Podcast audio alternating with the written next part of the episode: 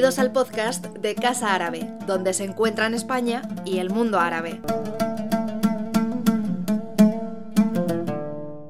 Buenos días. Assalamu alaikum wa rahmatullahi wa barakatuh. I'm Gonzalo Rodriguez. I'm the STF director.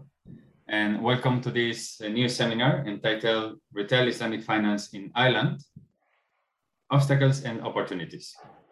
This session will be, we'll try to analyze the current situation of the industry in Ireland, a country with around 63,000 of Muslim population, and the scope for improvement and opportunities and challenges that Islamic finance is facing in this jurisdiction. Uh, this seminar is organized by the Steve Casa Árabe Observatory of Islamic Finance in Spain, which is a group for analysis and consultation that gathers knowledge about current affairs in Islamic finance. It includes the main experts, consultancies, law firms, and banking institutions working in or specializing on this subject in Spain. Before I start, I would like to introduce very briefly our two institutions comprising the observatory. STIEF, the Saudi Spanish Center for Islamic Economics and Finance, was launched in 2009 and is a hub for research, teaching, applying, and promoting Islamic economics and finance. The center leveraged from the experience of its partners, the King Abdulaziz University in Saudi Arabia and IE University in Spain.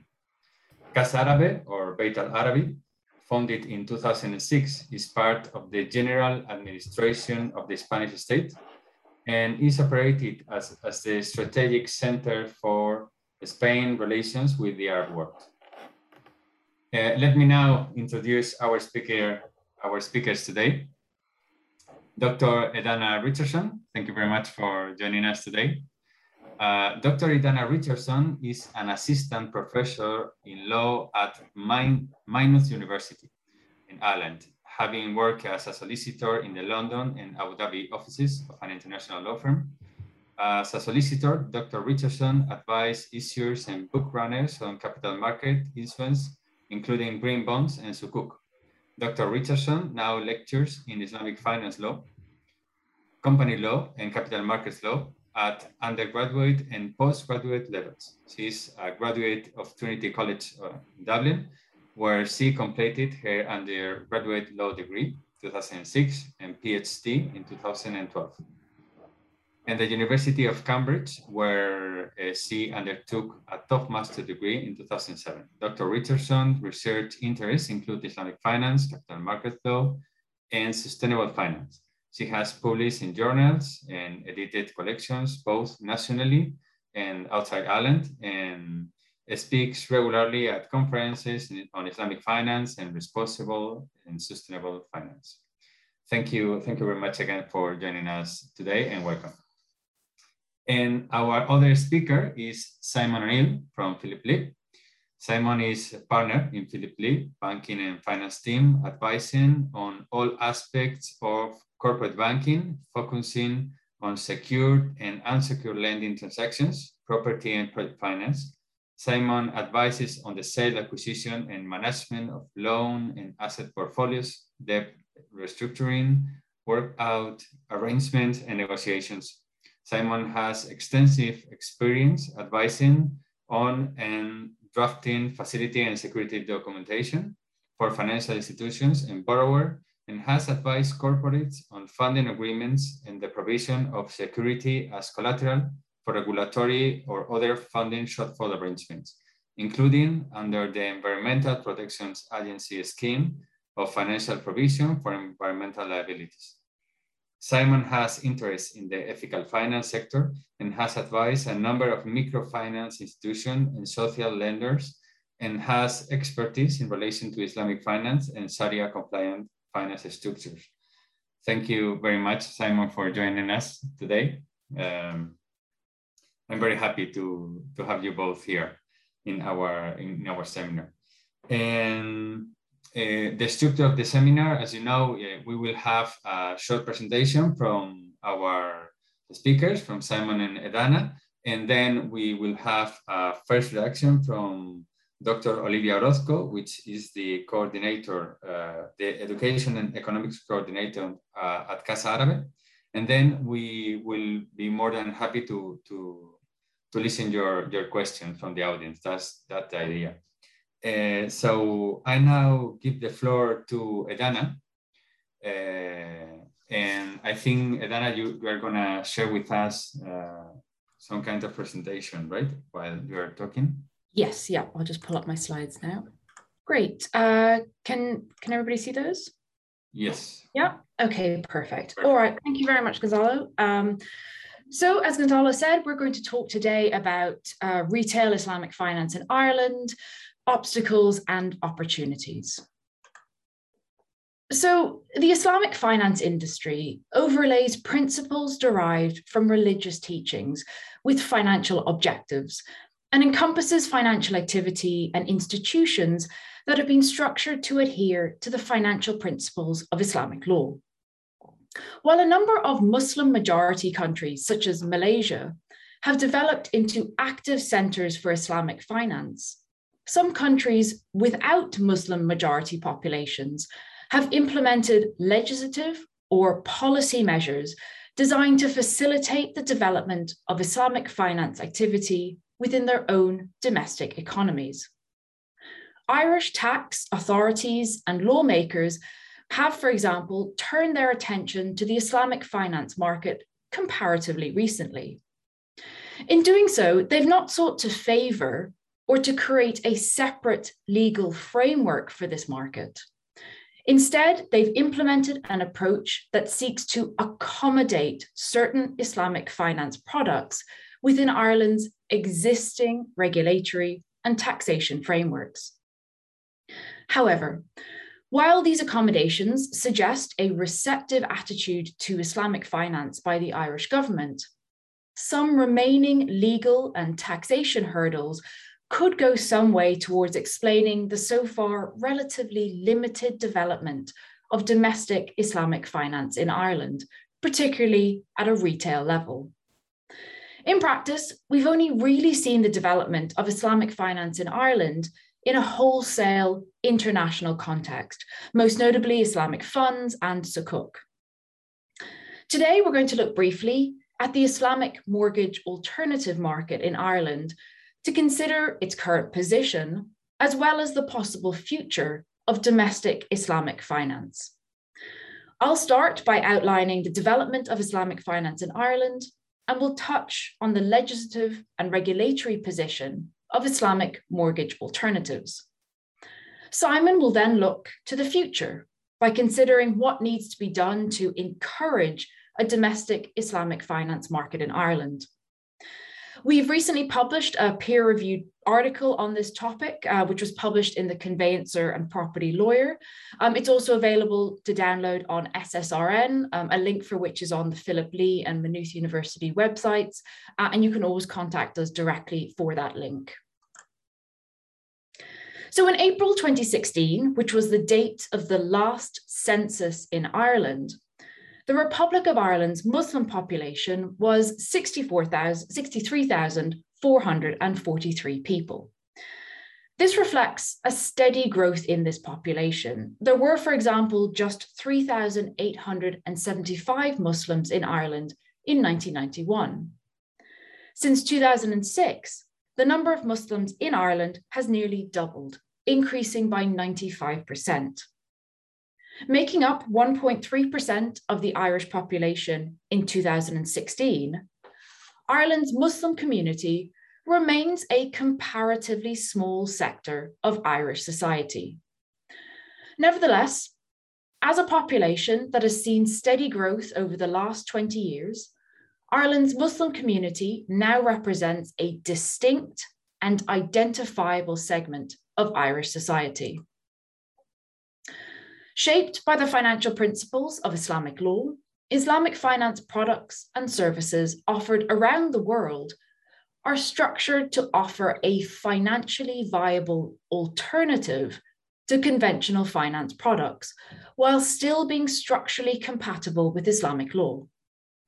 This has meant that where the legislative framework has not been designed or modified to support the legal forms that are specific to Islamic finance activity, Islamic finance transactions, institutions, and market participants may be taxed and regulated differently and often less favorably than their conventional counterparts. To accommodate the different legal forms used in Islamic finance transactions, the Irish government has introduced briefing notes and legislative accommodations designed to facilitate the offering of Islamic finance products within Ireland. The first such measure was published in October 2009, with the Irish Revenue Commissioners issuing of a tax briefing confirming the tax position in Ireland of certain Islamic finance products. Now, this briefing note didn't amend Irish tax law.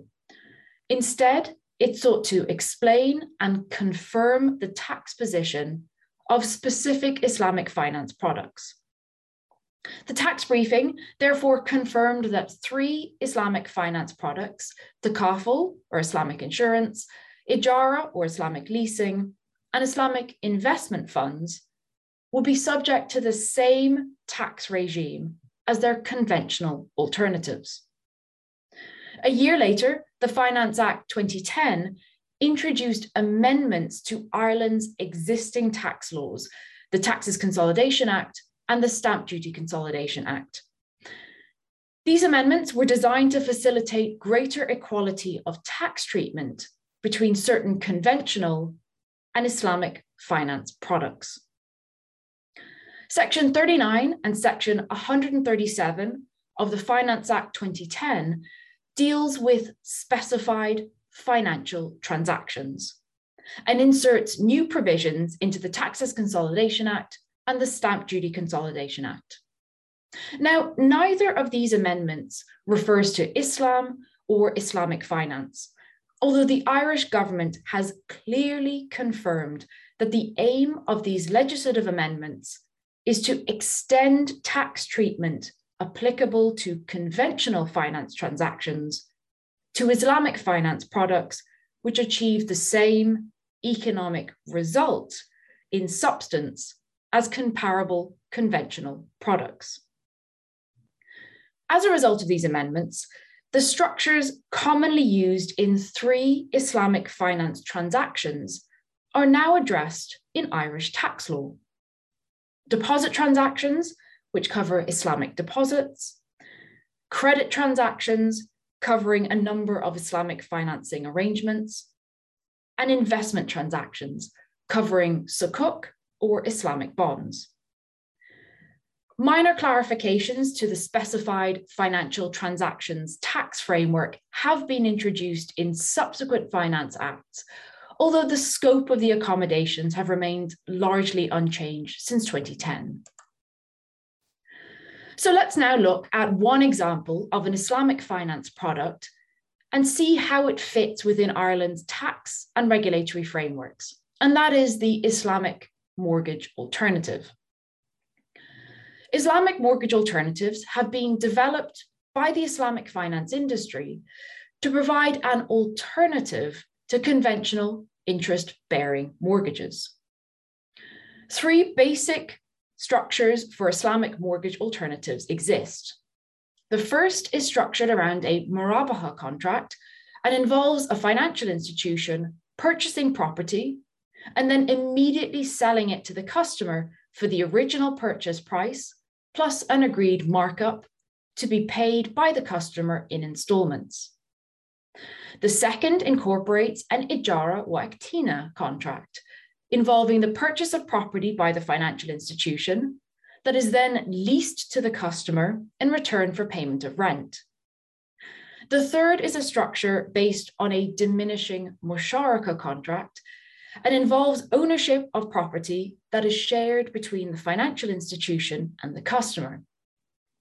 The financial institution leases its share of the property to the customer in return for payment of rent and progressively sells its share of the property to the customer over the contractual term. Now, the legal form of each of these Islamic mortgage alternatives involves no loan of capital or payment of interest by the customer.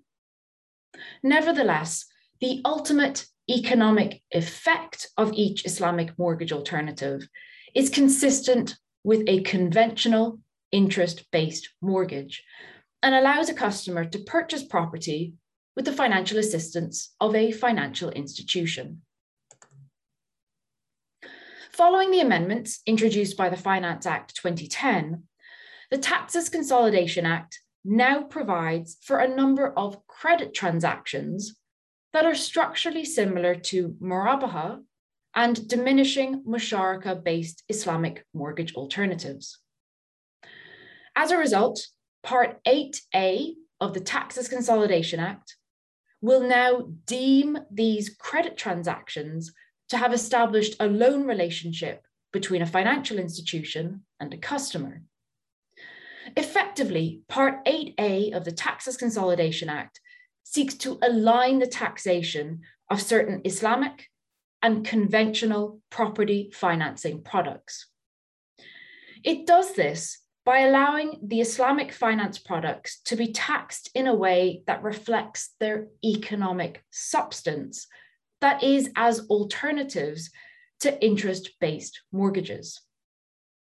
As a result of deeming a loan relationship to exist where legally there is no such relationship, the periodic returns paid by the customer to the financial institution pursuant to a credit transaction will now be treated under Irish tax law as if they were interest paid on a loan. Effectively, the Finance Act amendments seek to bring credit transactions within the scope of existing rules applying to loans and interest, notwithstanding the fact that legally there is no loan and there is no interest.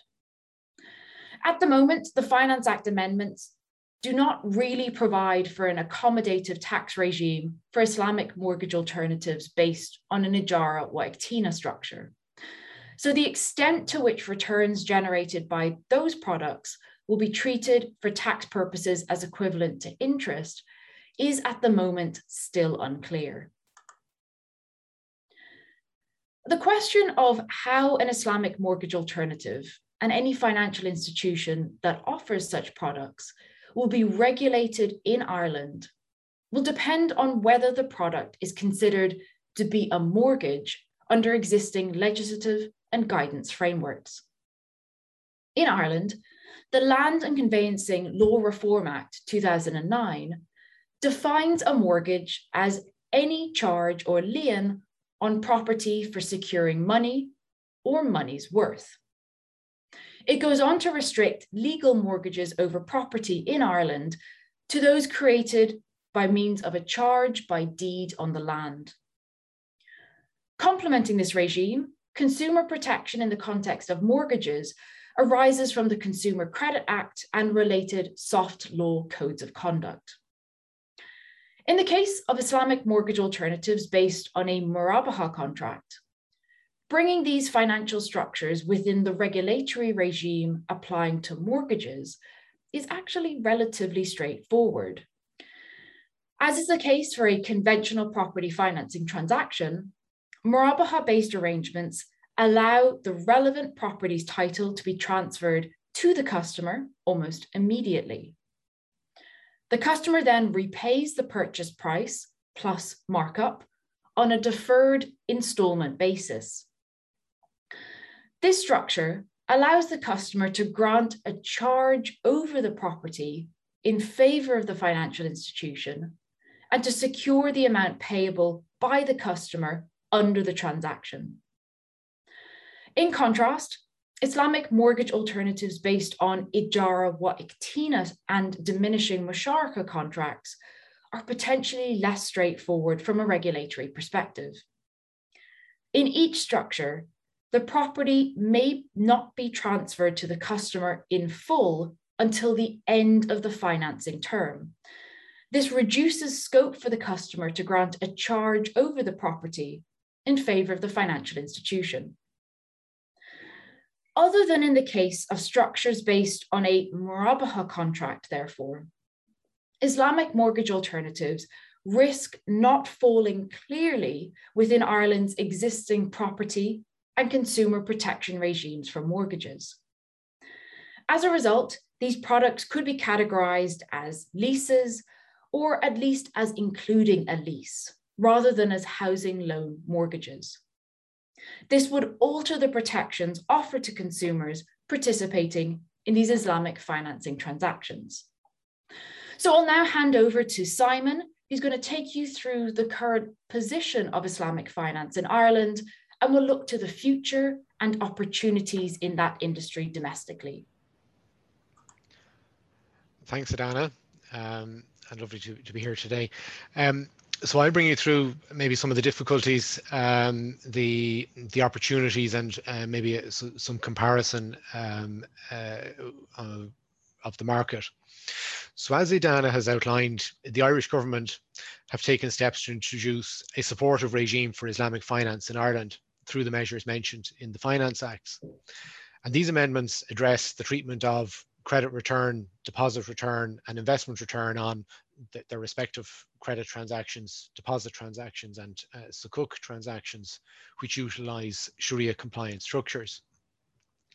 The measures, however, do not address stamp duty treatment on the acquisition of property arising under Murabaha or Ijara structures, which, as described above, uh, as compared to conventional mortgage products, involve two conveyances or transfers of, of the, the subject property Firstly, its acquisition by the Islamic financial institution at day one.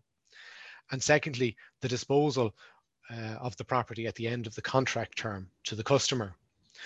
Both conveyances or transfers will trigger a stamp duty liability based on the market value of the property at the relevant time. So for, for, for residential houses, the current stamp duty rates will be chargeable at 1% uh, for transactions under a million and 2% for, for, for properties valued at over a million. Um, this places Islamic mortgage structures at an inherent cost disadvantage to a conventional mortgage product, which would only involve the, a, a single stamp duty event. The opportunity to address the omission in the Finance Acts in respect to stamp duty treatment on property by way of a further legislative amendment was complicated recently um, by a legislative amendment introducing a stamp duty rate of 10% applying to corporates which acquire 10 or more residential houses in aggregate in any 12 month period. Uh, this commenced on the 20th of May this year. The amendment was introduced in an effort to reduce bulk buying by institutional investors of residential homes, which were perceived to be crowding out uh, individual purchasers, first time buyers, and families from the market. And this could in, unintentionally disadvantage Sharia compliant structures uh, as part of the Sharia compliance requirements uh, in terms of structuring means that the Islamic financial institution must have acquired the property either to sell it on uh, under a Murabaha structure or to grant the lease under an, an Ijara structure to the, to the customer. A further amendment introduced as a planning control measure um, permits local authorities to designate up to 50% of houses in new developments be, as being reserved for owner occupiers. And again, because of the Sharia structuring uh,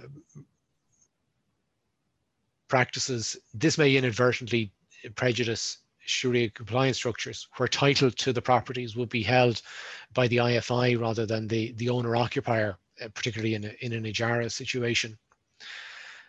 While it's not insurmountable in principle, there's a level of complexity associated with these issues, which would require considerable motivation to address um, from at a, both a political level and a, a legislative level. There's also introduced an element of commercial risk for an investor in launching any product or platform in order to be assured that the appropriate legislative amendments might be forthcoming to support the launch and further development of, of those product structures. In the meantime, however, the absence of any Sharia compliant alternative in Ireland is resulting in the financial exclusion of one of the fastest growing communities in Ireland uh, and in one uh, one in which we will, as we'll discuss later on, um, there's a considerable demand existing for those financial products. In terms of the market, the Muslim population in Ireland per the last census results was approximately 63,500. Um, and one would have expected it to have grown substantially since then, uh, being the 2016 uh, statistics. The population is certainly not as large as it is in the UK, which was reported to be around 3 million in 2020. Um, the UK as a market, um, the industry has evolved over three decades from its beginning in 1980 with Al Baraka International and now numbers five fully Sharia compliant banks, 20 institutions offering Islamic financial services, and total Islamic financial assets recorded in 2016 of 6.9 billion sterling. And yet, a 2019 report undertaken by Gatehouse Bank in the UK around awareness and perception of Islamic finance showed that they'd only uh, about a 40% penetration of the UK Muslim market. But however, I suppose notably, 85% uh, of the users of Islamic financial products reporting that uh, the, the use of these products exceeded their expectations.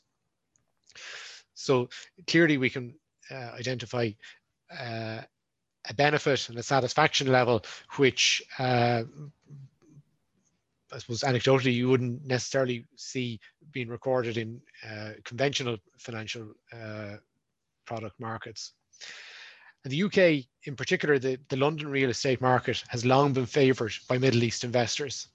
And many, many of the prominent buildings in the London skyline have either been funded or acquired by Middle East investors utilising Islamic finance structures in recent years. Over the years, since the introduction of the Finance Acts, the Irish market has not to date generated any level of comparable interest, either from Middle East investors or institutions. This is possibly due to its historically smaller scale, um, but we have seen significant growth and development in the scale of commercial real estate, purpose-built student accommodation, peer and PRS markets in the main population centres of Dublin, Cork, Galway and Limerick in recent years.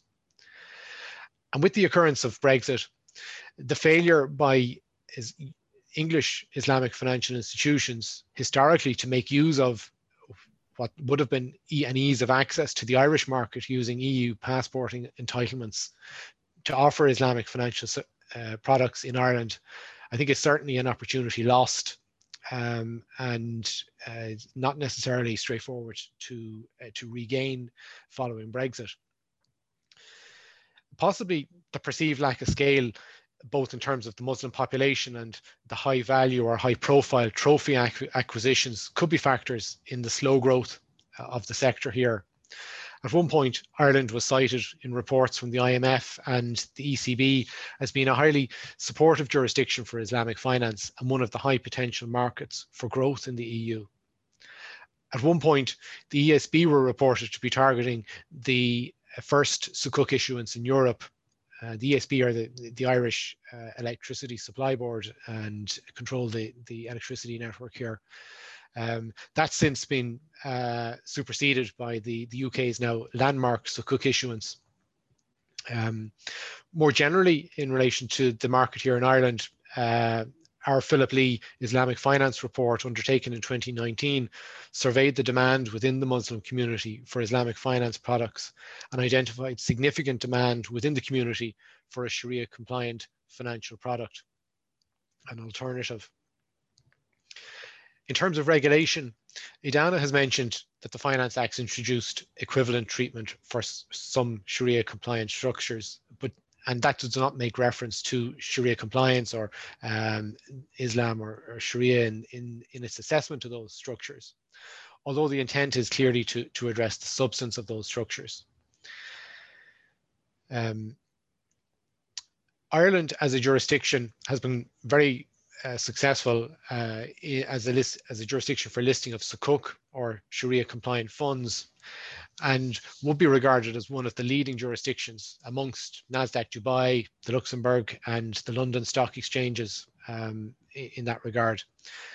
Ireland's strengths in this respect may possibly be more related to its successful IFSC infrastructure and reputation, the fund's expertise that is based here, and the ease of listing or the approval process for prospectuses, rather than any specific Islamic finance credentials. In terms of regulation and authorization, the process and regime would be the same for any Islamic product or financial institution seeking authorization.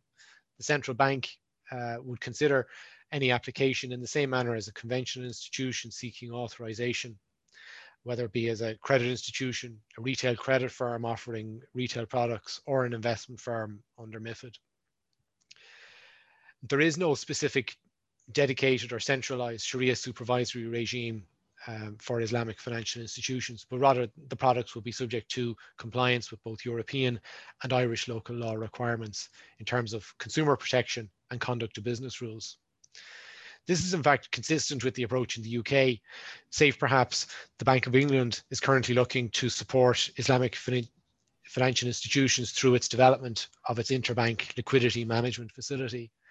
Um, but in substance, I don't believe that there are any regulatory obstacles which could not be overcome in a particular case in developing a Sharia compliant product. And in particular, it would be in a, an Islamic financial institution's interest uh, and alignment of its objectives to comply with or to opt in to all relevant consumer protection measures in the market. Uh, Edana, if you don't mind, move it to the next slide. Um, so in terms of the opportunities and the way forward, I suppose uh, we'd see it as a market ripe for development. Um, we spoke about the perception of the market in the previous slide, uh, and at first principles, the opportunity presented for investors of a market with no existing operator or competitor and an eager, supply starved customer base is obvious. The Philip Lee Islamic Finance Report was an attempt to seek to quantify the size of the market and the demand for Sharia compliant products in Ireland. Um, maybe just to take you through the responses to the survey um, and to demonstrate the uh, the issues around the, the pent-up supply. So there is no Sharia compliant alternative product available in Ireland. 81% um, of the respondents in Ireland uh, to the survey were living in rented accommodation, despite having uh, individual incomes in excess of 50,000 euro per annum on average. 98% of the respondents cited the lack of a compliant alternative product as the reason that they haven't purchased a home or an investment property. And 95% of respondents had an indicative budget of somewhere between 250,000 and 500,000 uh, for a home, with the average mortgage required being approximately 275,000 euro. 86% of the respondents expressed a desire to purchase a home or investment property. Um, amongst the respondents, only 15% had experience of financial products which were compliant with Islamic finance principles, and I suppose that's consistent with with the market here in in in insofar as the absence of any compliant product, and probably is consistent with maybe the use of such products in in the UK or other jurisdictions. 33% um, of the respondents had felt they had no option but to use conventional financial products. But 98% of respondents stated that they would use alternative financial products which were compliant with Islamic finance principles in preference to a conventional loan if made available. Um, and there was also uh, a uh, feedback that uh, that price uh, would not affect their choice and would we be willing to pay a premium for the availability of a, a, a compliant mortgage alternative. So the findings of the report show both a demand and an awareness within the community for, of Islamic finance. And on an income qualified basis, the results pointed to a mortgage gap from the 400 respondents alone of a, a demand for 600 million, or sorry, 60 million uh, euro um, uh, for a mortgage product. Um, looking at the legal system and the growth of uh, Islamic finance in the UK, are, given the similar the success in the UK, Ireland is a natural secondary market for Islamic finance. In addition to being an English speaking jurisdiction, its legal systems, both in terms of company law, property and landlord and tenant law, and financial regulation, has to date been highly similar and comparable to the UK. Even taking Brexit into account, there's still a high degree of comparability for investors and institutions who are familiar with the legal system uh, property transactions that they may have experienced or undertaken in the UK. Uh, and broadly speaking, there's a high degree of interoperability of documentation, processes, and portfolio management for institutions. To date, UK Islamic financial institutions have not considered the Irish market as part of their investment appetite. And following Brexit, this is further complicated at a retail level, having lost the benefit of EU passporting entitlements. Looking at values, culture, and sustainability, which are uh, very much the focus of regulators, institutions, and uh, and investors at the moment. Islamic finance, at its core, seeks to assert ethical practices, positive customer outcomes, and to deliver social impact. These principles formed a key part of Islamic finance long before the popularity and focus on sustainable development goals and, and ESG came into vogue ethical values are embedded within Islamic financial institutions through the establishment of Sharia supervisory boards and internal governance systems to ensure compliance and adherence, adherence to Sharia principles and their values. These issues are ones that institutions are currently grappling with in the context of ethical treatment of customers, sustainability, the incorporation of climate risk and ESG risk uh, at an institutional level, as I said, they are also specific agenda items for regulators, the board of directors, and also key issues for bank customers in choosing which bank to do business with. In Ireland, legacy issues flowing from the financial crisis have led to uh, a number of recent announcements and the exit from the market of two significant retail banks. In addition, regulatory investigations by the Central Bank of Ireland have resulted in significant regulatory financial sanctions for failures in conduct. One, uh, one such examination, the tracker mortgage examination, has resulted in fines of 82 million euro for a number of institutions across a number of financial institutions so far, and there are yet to be a number of investigations yet to be finalised. So that total is not uh, is not fully settled at this point. And just to explain, this examination arose from the failure uh, to offer uh, appropriate rate uh, mortgage rates by institutions to to their customers in the context of mortgages um, and as I say have resulted in the largest uh, series of the, the largest regulatory fines on financial institutions to date in Ireland. The strength of values and adherence to core principles and the reflection of the SDGs and their business model can be a significant advantage to IFIs, both from a governance and a customer reputation perspective, amongst not just the Muslim community in Ireland, but also more broadly the non-Muslim community here. Indeed, the growth and appeal of the customer base of both Al Rayan Bank and Gatehouse Bank beyond the Muslim community has been widely observed uh, and has uh, been part of their success in the UK. Just on the next slide, Edana. So in terms of uh, the prognosis and the opportunities, um, a, a, potential Brexit bonus did not materialize in the context of uh, UK Islamic financial institutions seeking to establish Irish subsidiary operations here to continue to avail of EU passporting rights. In fact, as we've noted, uh, historically they, they never made use uh, or made very limited use of those passporting rights um, when they were available. And this is potentially due to the singular focus on English real estate or the English market. Alternatively, uh, the ability to structure transactions utilizing other European institutions. But Brexit did not deliver the, that, that opportunity yet for the Irish market. And it is possible, given the similar legal system in Ireland, that this might materialize either on a bespoke transaction or for a particular institution um, that uh, that that might choose to uh, to look at the Irish market. When you look at fintech, the increasing digitalization of financial services and payments is leading to a proliferation of Islamic financial institutions alongside conventional fintech firms. Ireland, like London, is a developing hub for fintech firms.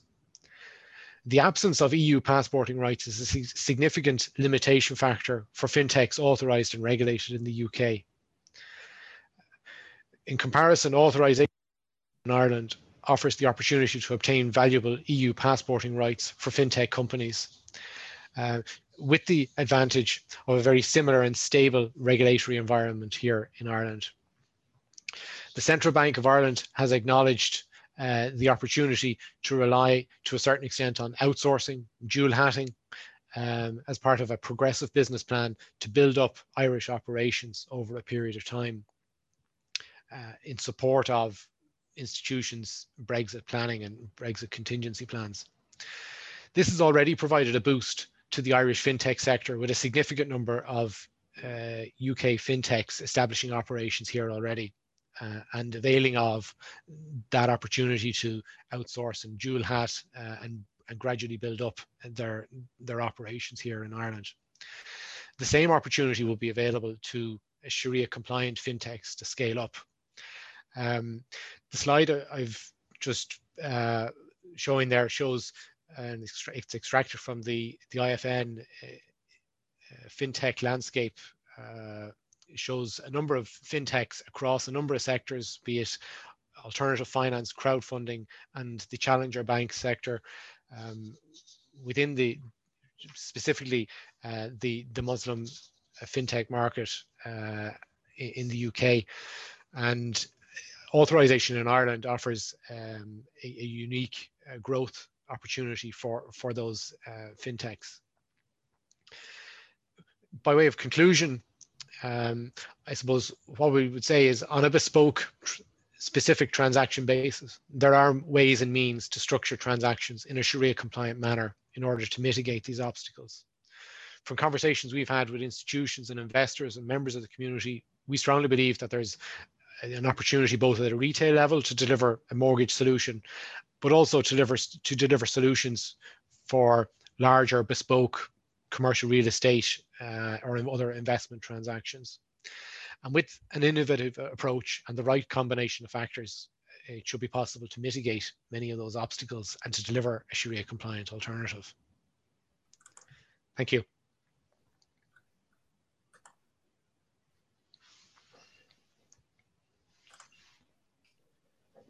Thank you very much, Simon.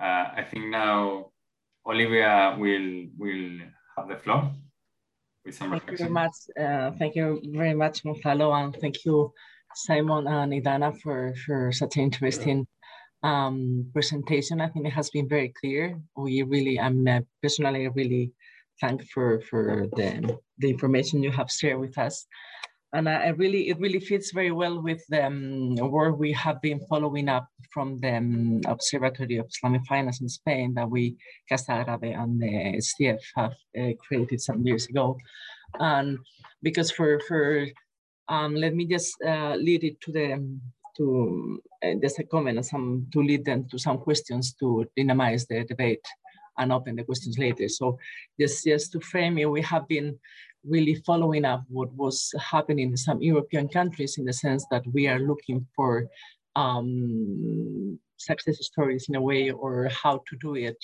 or how to learn um, to to do the, the, the right thing in a way uh, for the Spanish for the Spanish cases, no? Because we we and we we're um, closing um, following um, very closely um, the case of UK, of course, because as, as you know, is the we, we could say is the Islamic finance uh, hub in, in Europe, but also after the Brexit, the different options that were open. No, once the front, uh, we were we had some events also on the on Islamic finance in Luxembourg. We were following up also the the French case. So this this roundtable on the Irish case um, really really works very well to give us a picture of of um, alternatives, some way of of doing it. No.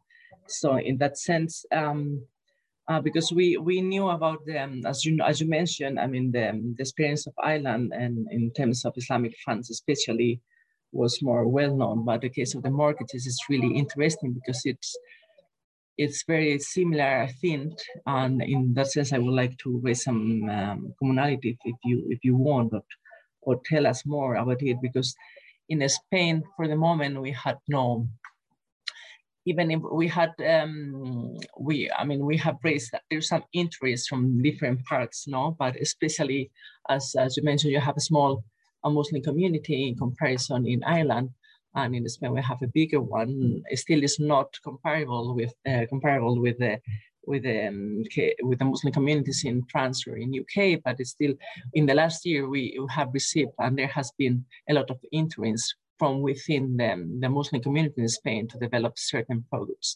So if we, in that sense, apart from more the investment part of the Islamic funds, or I mean, there is kind of more kind of demand from the community itself. And also for, for me, that's very interesting to see that in Ireland, it seems that it has been a demand, and in it's kind of bottom up phenomenon, or it's the demand from the community which is creating the, the, the phenomena or the development of, of, of this kind of services within within Ireland. So in that sense, I would like to ask if you if you may, you can explain a bit more what kind of um, demand is there or has or how um, has been articulated or how this has um, created the, the market, no, in that sense. So if there has been the organization in certain communities or the approach, because we have similar cases in Spain or within the Muslim community, which are trying to approach certain financial institutions to see how we could offer um, um, mm, Islamic products, or especially in the in the in the real estate and mortgage um, area, no. So if you could explain us a bit more how the process has been created from the demand part and also I would like to ask you which, because you mentioned this, this product that has been um, included within the, the taxation um, regulation or to offer um, the Islamic finance products. Um, so which, uh, especially in, in, the, in, in the retail market, no, for, for especially for mortgages. So which kind of financial institutions are the one the ones offering these products in, in Ireland? Are they conventional banks with um, Islamic windows or are, uh, are the Islamic banks in, in, in Ireland? Because that's also one of the issues we have been dealing with in the Observatory of Islamic Finance in Spain. It's like, you know, do we need an Islamic bank to offer them or it's enough to start little by little like it seems? Because for what I see in Ireland has started kind of step by step, a little by little, no? I mean, with the, the changes in the um, uh, regulation on on taxation from these products and little by little seems that is creating the facilitating the the development of these products in the country. So it will be it's it's enough or how how how are they which in particular which financial institutions are offering these products and um, just to think of also alternatives um, that could be used for for the Spanish for the Spanish case. And then when I have a question that I don't know, I mean, it's, it's interesting to see how the issue of double taxation is solved by considering the Islamic uh, finance products like, you know, as a loan, even if it's not a loan, no? So I don't know how, if that has raised any questions within even the, the community of uh, Muslims expert there. And uh, maybe I'm, I'm raising this question more for the audience uh, because I see that we have some expert on Islamic finance. Uh, if they could think that they would, I mean, in, in principle, is is is positive, it's an advantage because it's, it's offering a better um, deal in taxation um, um, in, in the taxation treatment for, for the Islamic finance products. But I don't know if this raises any question that is really consider, considering them as a loan, which is kind of a bit kind of uh, contradictory in a way. Um, and then about the Brexit is very interesting, but it seems, if I understood, there is no no no impact for the moment. Maybe we have to wait a bit more, as Simon as Simon said. Um, then the last question for them for the fintech, which is also some issue that especially Gonzalo has been working on it, and then we have been following up um, also because after with in the in the with the pandemic has been one one important development no, all around the world how how technology is, is helping also to to bring um, and also to to increase in financial inclusion, which is another another dimension that I I, I I think is very positive that you mentioned because it's one of the key issues that we have been dealing also because that's that's the that's one of the main objectives, not to try to include certain um, sectors of the population that has been excluded from the financial system. So in that second one, you mentioned, Simon, about um, uh, the possibility of fintech to scale up. um, after the Brexit and now when, when some uh, firms are moving from UK to Ireland, if I understood well. Uh, when, when you speak about scaling up, I guess is within the, the Irish market, no? Or, or are you thinking internationally as well? Just, just, just to, to start with that if you want, and then we can open up to other questions from the, from the audience. Thank, thanks a lot for shall we break that down? Should we share those those points, Simon? Will I will I take sure. the, the taxation and the interest, the talking about the, the the community interest, and if you wanted to look at Brexit scaling up and and your experience more recently of of the, sure. the market, yeah, I, I can kick off. Um, just in terms of um, Olivia, you were talking about, oh, you know, sort of deeming it to be interest and whether there's issues with that. And that that is the approach that they take in the UK as well, because that's you know, they're not saying it is interest, they're just saying because it is economically comparable to it. And if we want to ensure equality of treatment between conventional and economically comparable Islamic products, we simply deem it to be comparable to interest and therefore bring it in. So they're not they're not saying these are mortgages and they're not saying these are loans and they're not saying this is interest, but they're saying that economically it has the same impact and the same economic effect. And so we will ensure equality of treatment by simply deeming it to be that. So it's, it's basically a way of kind of bringing it into the fold without saying this is a mortgage. Because um, I think, you know, certain, some, some countries, um, particularly for regulatory points of view, they just say this is a mortgage. And I think there's probably more problems with saying it's a mortgage than saying we're just deeming it to be interest. And you know, they'll they, they say it's it's mortgage and an in, and it's interest because but but legally it's not. And so it's probably more problematic to say that it is rather than to simply deem it to be that. But obviously very interested to get people's views on that. Um, and then I think in terms of the interest, um, it's interesting because um, Simon was talking about how Philip Lee had this this really interesting survey of the market, and they went out and they got the the community's views. Um, 10 years earlier, I did a, a similar thing. Um, I, so I went out to, to commu- the community in 2009, uh, 2010. Um, and it's interesting because we got very similar feedback. I think you'll agree, Simon, like the feedback has been consistent over that time. Um, you know, it, almost like the, the, the number, the, the real, the only real difference, I think, in the feedback from my survey in 2010 and Simon's survey in 2019 was the understanding of Islamic products has gone up and kind of awareness of them. Whereas in 2009, a lot of people weren't even aware that this was in existence. Um, there was an interest in it, but they didn't really. There wasn't a, there wasn't that under, kind of understanding that the market was there. Um, whereas from Simon's survey, I think we really got the sense, or sorry, the Philip Lee survey, you really got the sense that people are very aware of this. People are very knowledgeable about it, and the interest is still there. So I th- thought that was really interesting that over the course of 10 years, the interest has has stayed. Um, but at the moment, none of these, the, these products aren't being offered by by banks. You know that it's the the the the tax framework, the accommodative tax framework is there, but we're not seeing domestic banks or international banks starting to, to come into the market. It, it's there in the legislation, but we're not seeing it come through in practice. Uh, and Simon, you might be able to maybe talk a bit more about that. Yeah. So uh, there, there is, as as Jana said, there's there's no um, Islamic financial institution. There's no win Islamic window uh, available. So there, there is no product available in Ireland uh, to to offer a, a mortgage alternative.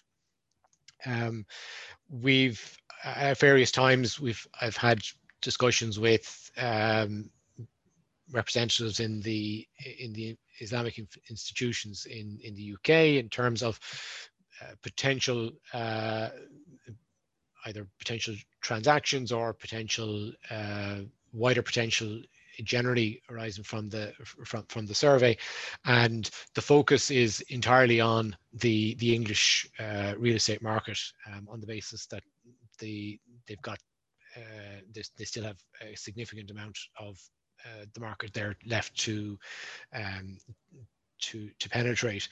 Um, the I suppose one of the reasons we did the survey was was to try and pull together the uh, the demand and to demonstrate uh, the the the opportunity and the the finance gap that exists in the market. Um, the the community itself um, is maybe uh, a little bit fragmented in terms of how they might, you know, the demand is there, but uh, there isn't, call it, uh, sort of a, a community organization looking to, uh, to, to, to drive that uh, sort of that policy change. Um, but on a, on a, on an individual basis, um, we would get calls on uh, or emails and inquiries on a, on a weekly basis look, of from people looking for uh, for updates is there a mortgage alternative um, and you know that is you know people are actively searching uh, for solutions um, uh, whether it be sort of googling or uh, internet searches they're actively looking for uh, a platform to to to offer a mortgage alternative.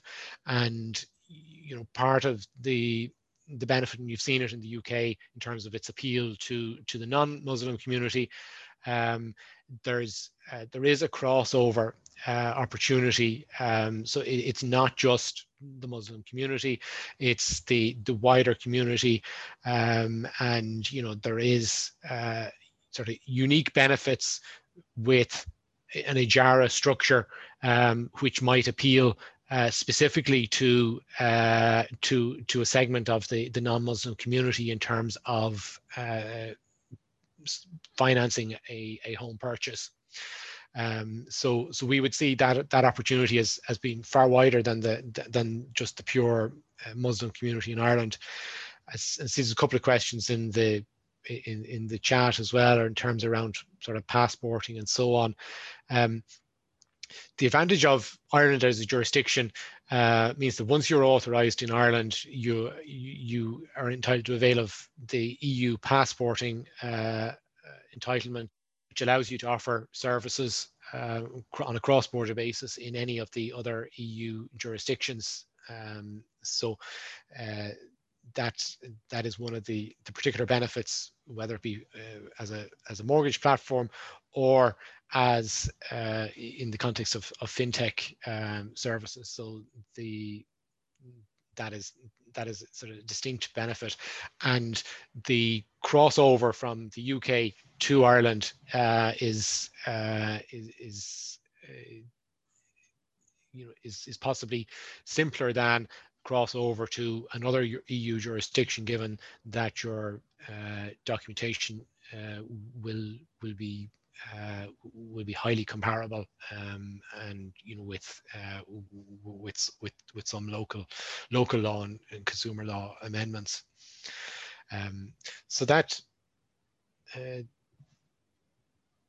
that was uh, they were really the uh, so the points I think that that I had. If there's anything I haven't covered, do let me know. Thank you, Simon. Um, yeah, thank you very much. I think, uh, well, it's very interesting for us to, to see that the findings of the, the Philip Lee report and the two surveys in 2010 and 2019 show that there's a high demand and, and high awareness of the Islamic finance products uh, in, in Ireland. So I think um, uh, that would be key the, the, the political initiative, right? Uh, this is uh, one of the pain points. Yes. So the obviously for for a retail mortgage uh, structure, uh, the stamp duty is your um, is, is is one obstacle that uh, that hasn't been tackled. Um, as it stands, um, it's for, for a property under 1 million, it's a 1% uh, stamp duty charge. So that is, um, whilst uh, it, it, it's still a cost disadvantage to a, to a Sharia compliant structure uh, on a uh, 300,000, 400,000 home, uh, it's not uh, it's not an insurmountable um, cost in, in, in the overall scheme of it, uh, particularly where your uh, your your you're otherwise uh, unable to, to, to source a mortgage. Um, but that's not to say that it's uh, that it's acceptable or, or appropriate that a Sharia compliance structure should pay uh, an additional stamp duty cost as against a, a conventional mortgage.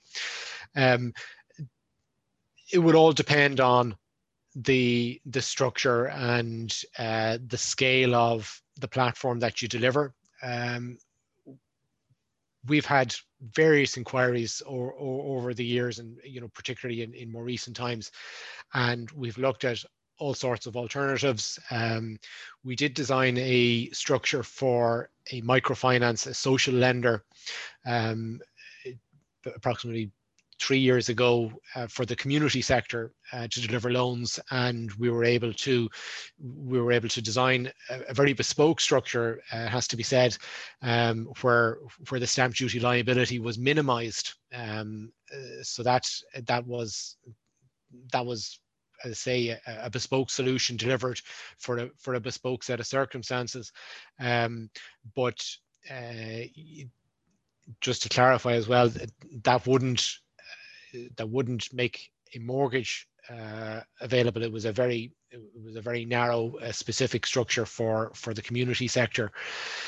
Um, but you know, there are always uh, avenues, and again, depending on the scale, if if, if you're looking to to to launch a uh, a fund which is going to deliver uh, a uh, a market leading initial solution, um, there may be uh, there may be a, a willingness to uh, to absorb or to to incorporate maybe novel structures or um, maybe a layer of that uh, that additional cost to prove uh, as a proof of concept and and uh, and also to, to prove the, the demand that's there and the, the opportunity for the wider market and uh, which would provide uh, obviously a, a basis to, to, to look for uh, a sound and concrete basis to, to look for legislative amendment.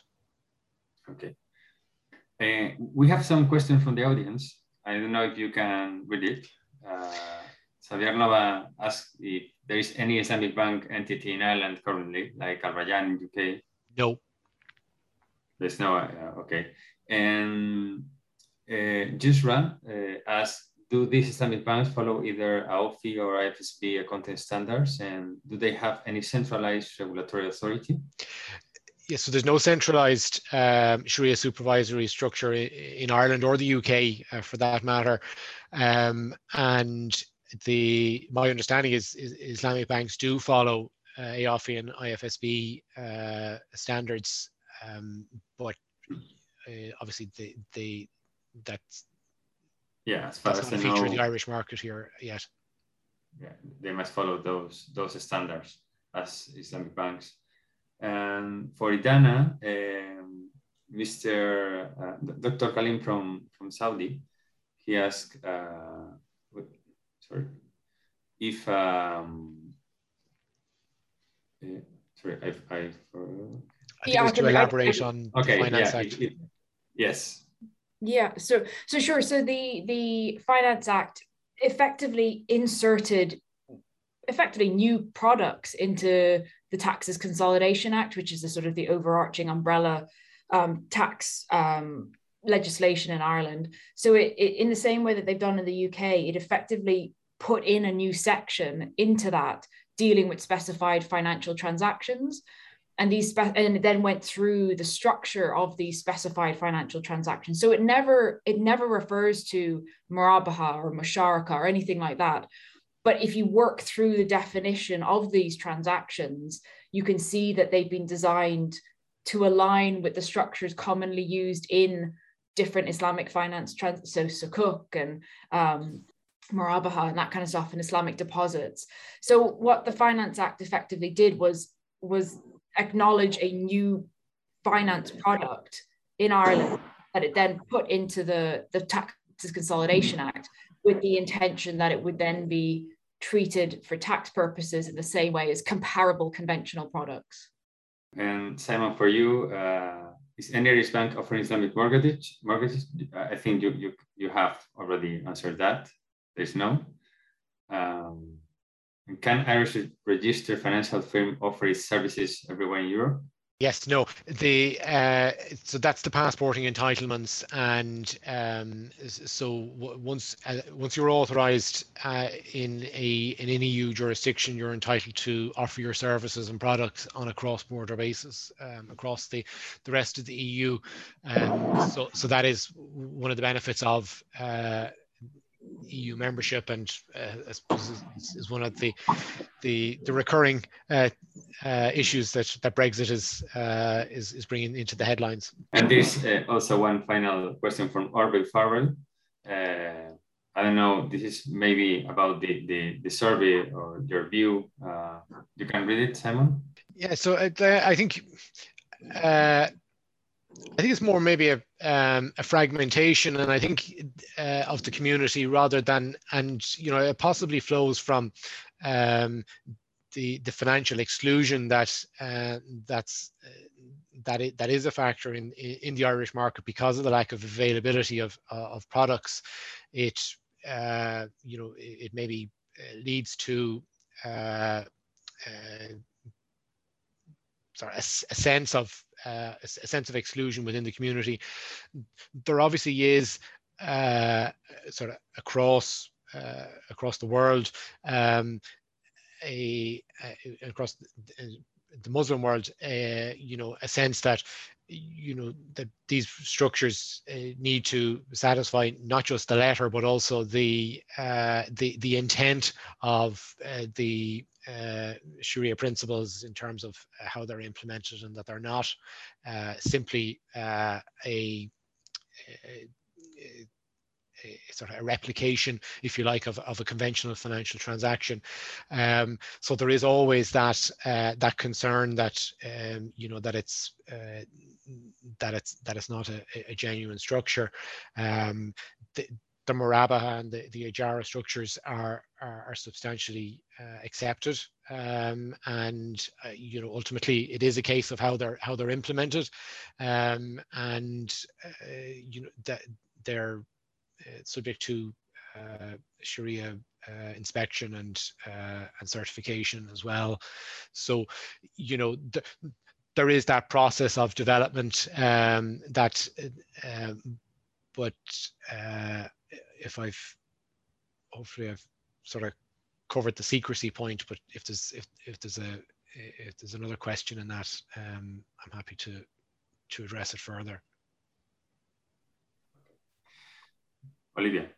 Yeah, if I may, I'm following. Uh, I would like to follow up from the point that Gonzalo made about the the role played by the government support in that sense, because that's something we have been also seen in other cases how it's important. I mean, the demand is clear now to have certain demand from the from the population, but also um, you need to have certain governmental support to give the final push, especially in, in the issue of changing certain or kind of adapting the regulation as you as you mentioned. No? So in that sense, I would like to know um, when I, I think it's clear we have to, if you have to give us an, an advice for the Spanish case, I'm, I, I guess it will be to to go on or to try to adapt the regulation, especially in, in the issue of the double taxation, and then see how the demand responds now, uh, or how there's certain reaction within the financial um, institutions to respond to that demand using those instruments. But apart of that, I would be very interested if you could say, I mean, uh, to what the government support in Ireland responds to. I mean, is it um, because I, I, you mentioned that it has been a kind of um, learning process, at least that has been reflecting in the population about the Islamic finance products in the country. No, the, um, did it happen also in the, in the part of the uh, governmental agencies and bodies, or the government has been um, has been also been more interesting? Have you seen that it has been a progression in the interest from the part of the government into into the market? and and then this the this this these changes in the regulation and the governmental support do they respond to the experience that Ireland had on Islamic fin uh, finance um, funds or is it that they have been observing the growing um, the potential it has among the population or the community, then they think it would be important to tackle that issue of for financial inclusion and other purposes. So it just it just also to, to try to make the parallelism with the Spanish case and how to how to will be the good way of proceeding. Thank you. Right, Tatiana.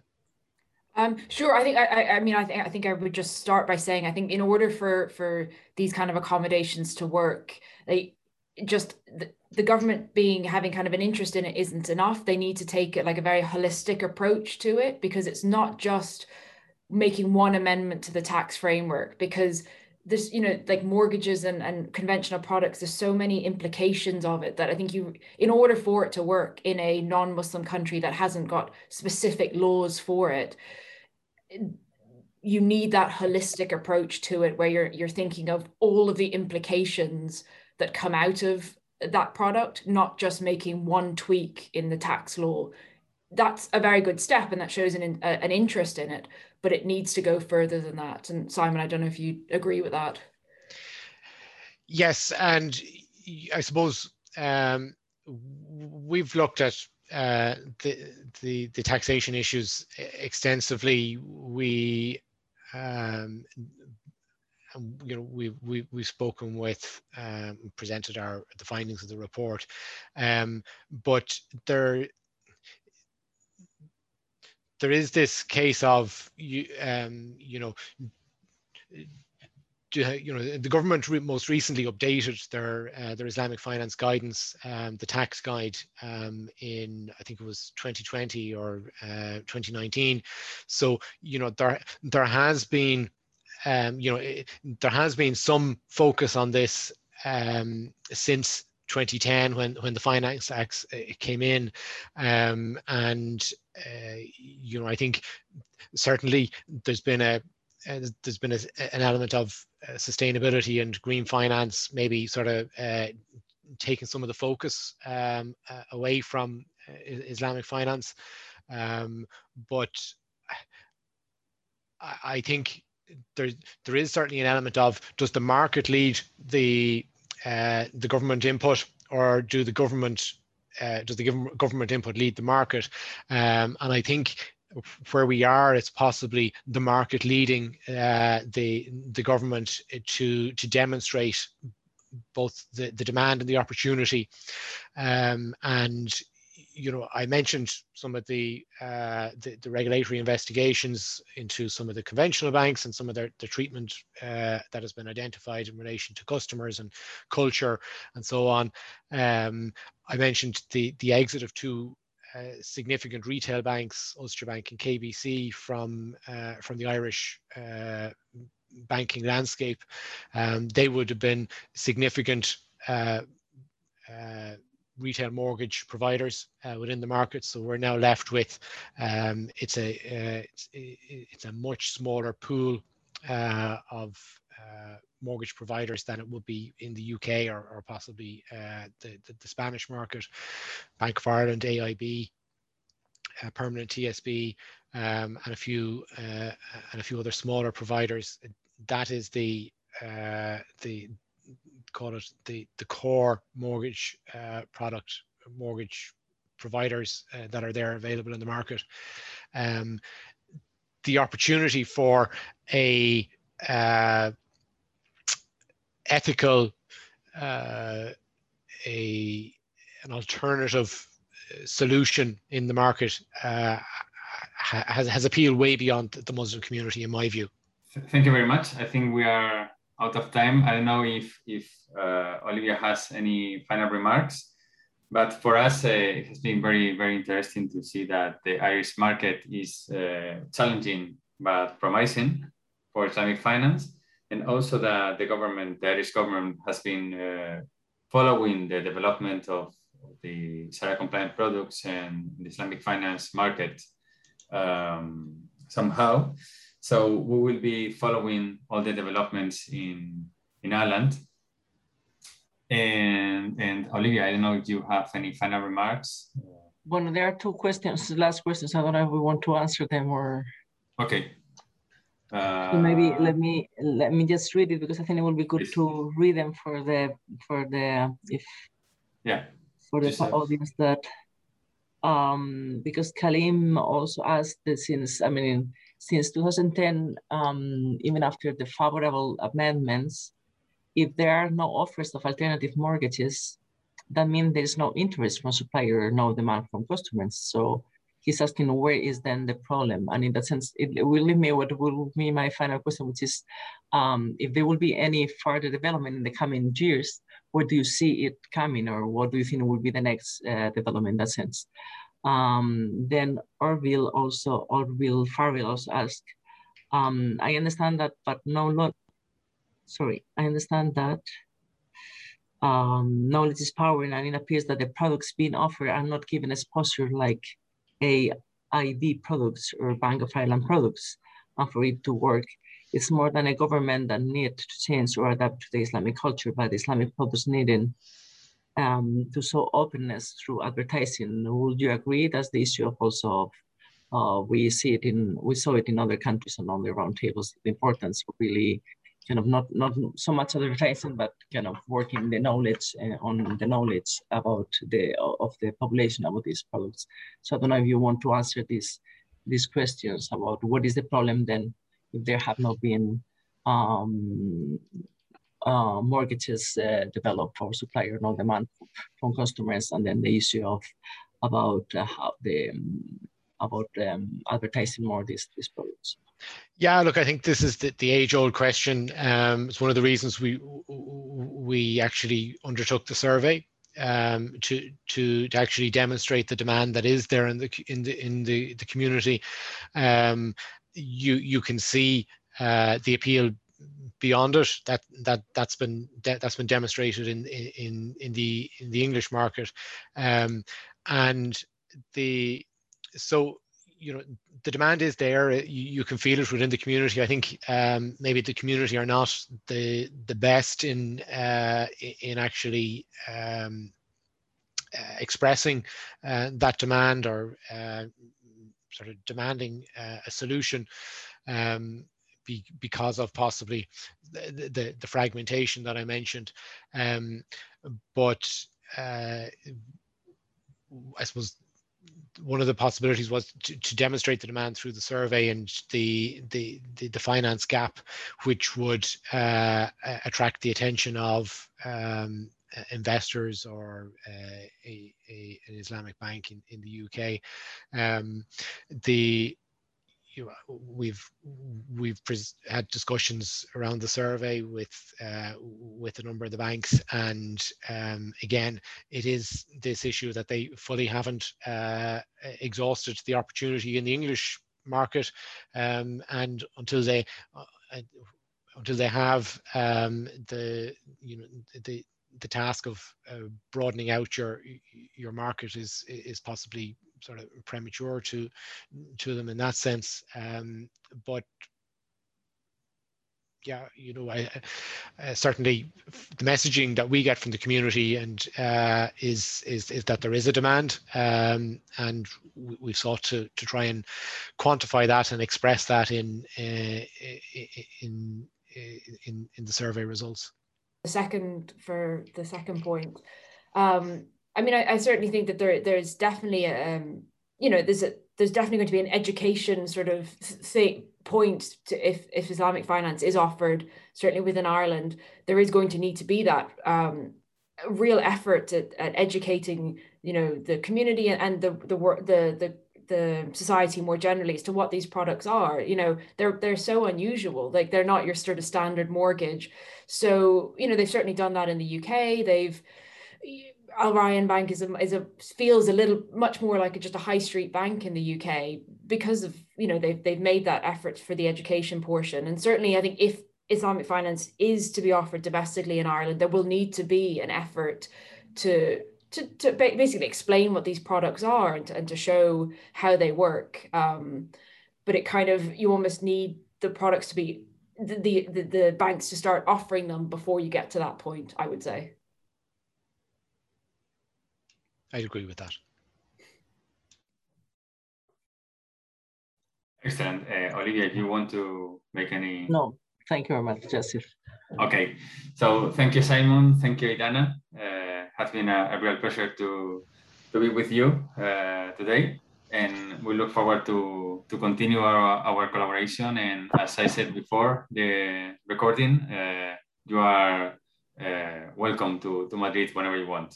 Okay. So thank, thank you. you very much to, to all. Thanks, everyone. Thank you now. Okay. Bye-bye. Bye-bye.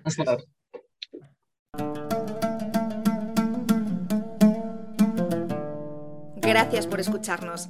Si quieres estar al corriente de todas nuestras actividades, consulta nuestra página web en www.casaarabe.es. También puedes seguirnos en nuestros canales en las redes sociales en Instagram, Twitter y Facebook.